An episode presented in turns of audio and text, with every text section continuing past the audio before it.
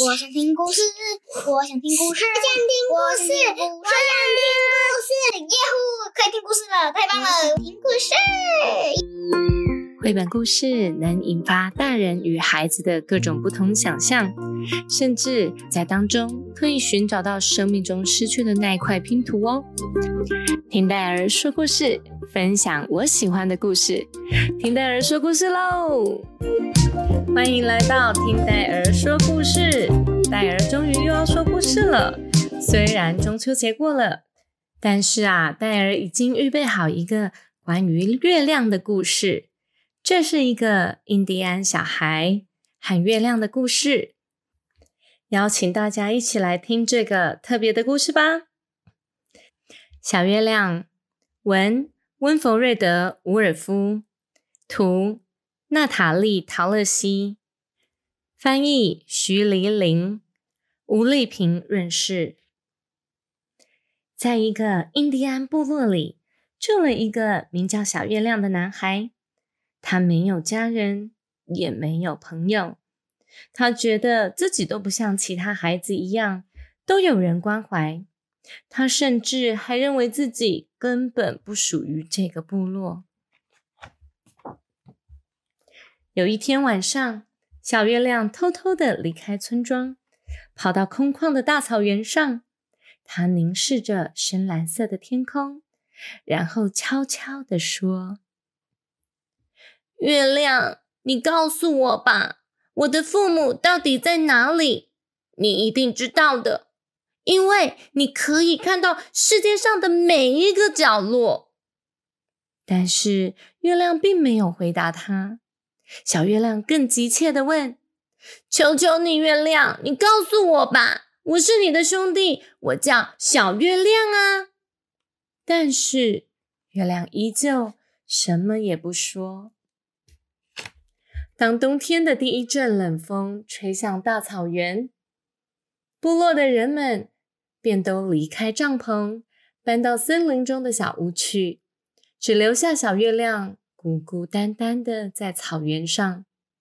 小月亮想着：“嗯，我得追上他们才行。”可是啊，他发现自己并不孤单，有匹老马也落后了。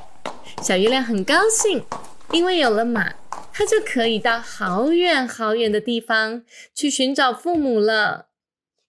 只是后来，小月亮发现这匹马的脚跛了，跛的几乎走不动了。小月亮只好悲伤的走开。小月亮难过的流了满脸的泪水，他几乎都看不清楚该往哪里走。这时候，突 然后面有个东西。轻轻触碰他的肩膀，原来那匹马儿还一直跟着他。小月亮的手臂轻轻的环绕着马儿的脖子，喃喃的说：“我连自己都照顾不了了，要怎么照顾你呢？”而马儿挣脱了小月亮的手臂，悲伤的跛着脚前进。他一直回头看着这个印第安的小男孩，好像在说。跟我来吧。最后，小月亮真的跟着他走。他们在大草原上走了一整天，终于来到一个森林。小月亮想找些莓果子和核果来吃，可是呢，果子实在少得可怜，而且天色也暗了下来，森林中可能会有野兽出现。他害怕的紧紧缩在马儿的身边。第二天，小月亮舔着小草上的露珠解渴，但是却一直找不到食物吃。突然呐，有一阵炊烟飘向他们。小月亮想，前面有人生火，这个人也许可以帮到我们的忙哦。当小月亮靠近火源时，他看到一位很老、很老、很老的妇人，而这位妇人的眼睛紧紧的闭着。小月亮羞怯的走到他的身旁，他睁开眼睛，用沙哑的声音问道：“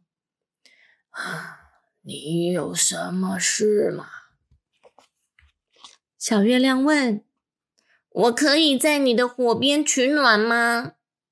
老妇人说：“啊，我已经很老了，老的随时都可能死去。你不要吵我。”好长一段时间，他都没有再说话了。后来，他又喃喃地说。我快要熄了。小月亮很快的跑去找木头，老妇人在他背后叫着：“只要带着那些你折得断的木头回来就好了。”不久，小月亮抱回满手的木柴。老妇人告诉他：“将木柴像帐篷一样环绕成圆形。”可以烧的比较久。然后老妇人又说：“你饿了吧？”小月亮点点头。老妇人给小月亮一碗有果子和梅子的汤。对小月亮来说，天哪，这真是太好吃了！小月亮吃饱后，老妇人问道：“啊，你？”为什么只有你一个人呢？小月亮说：“因为我没有父母。”哦，怎么不跟着你的部落呢？小月亮又说：“我不知道我是在哪个部落的，有一群印第安人把我养大，但是我并不是他们的族人。”那。他们叫你什么呢？小月亮。嗯，我想他们一定是在月亮升起的时候发现你的。我的族人呢，他就叫我歌唱燕子。歌唱燕子让小月亮和马儿留下来。他每天教小月亮。哪种果子与梅子可以采？还要小月亮去捡生火用的木柴。小月亮知道歌唱燕子非常非常怕冷，因此在冬天还没到之前就已经做好准备，并且在洞穴中生起火来保暖。冬天到了，才短短几天而已哦，雪呀便积得厚厚一层，盖住了所有的东西。而森林中安安静静的，空气也特别的冷。晚上啊，还有狼群嚎叫呢。狼的叫声一天比一天靠近。没有多久，小月亮便在洞穴外看到了狼群。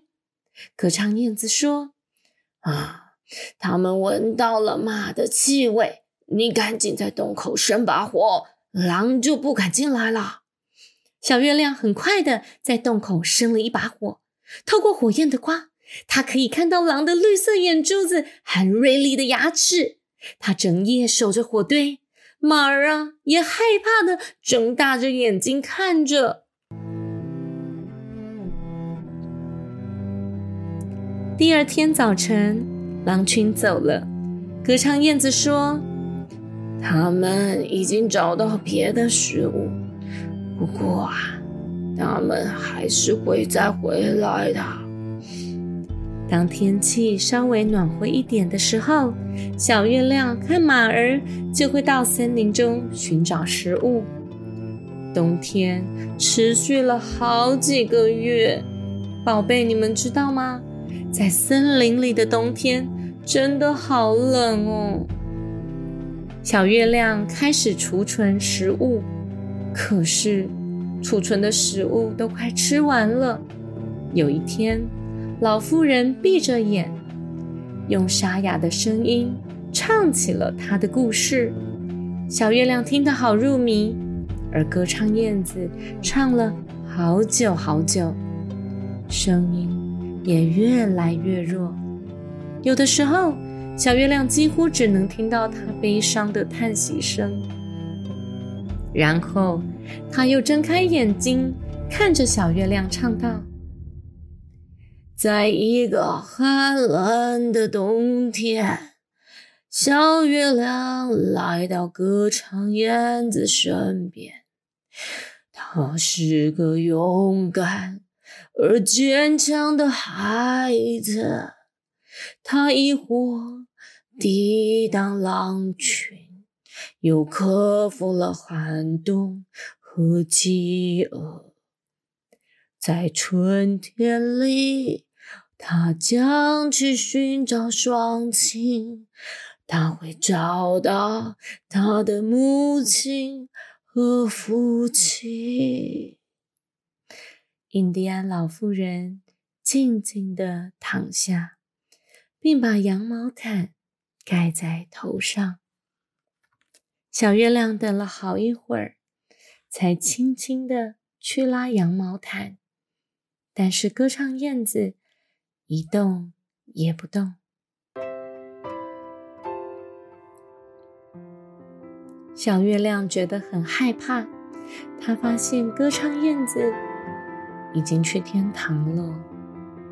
他非常伤心，但是他却也更坚强了，因为他已经从歌唱燕子那儿学会好多好多事，也相信他所说过的话。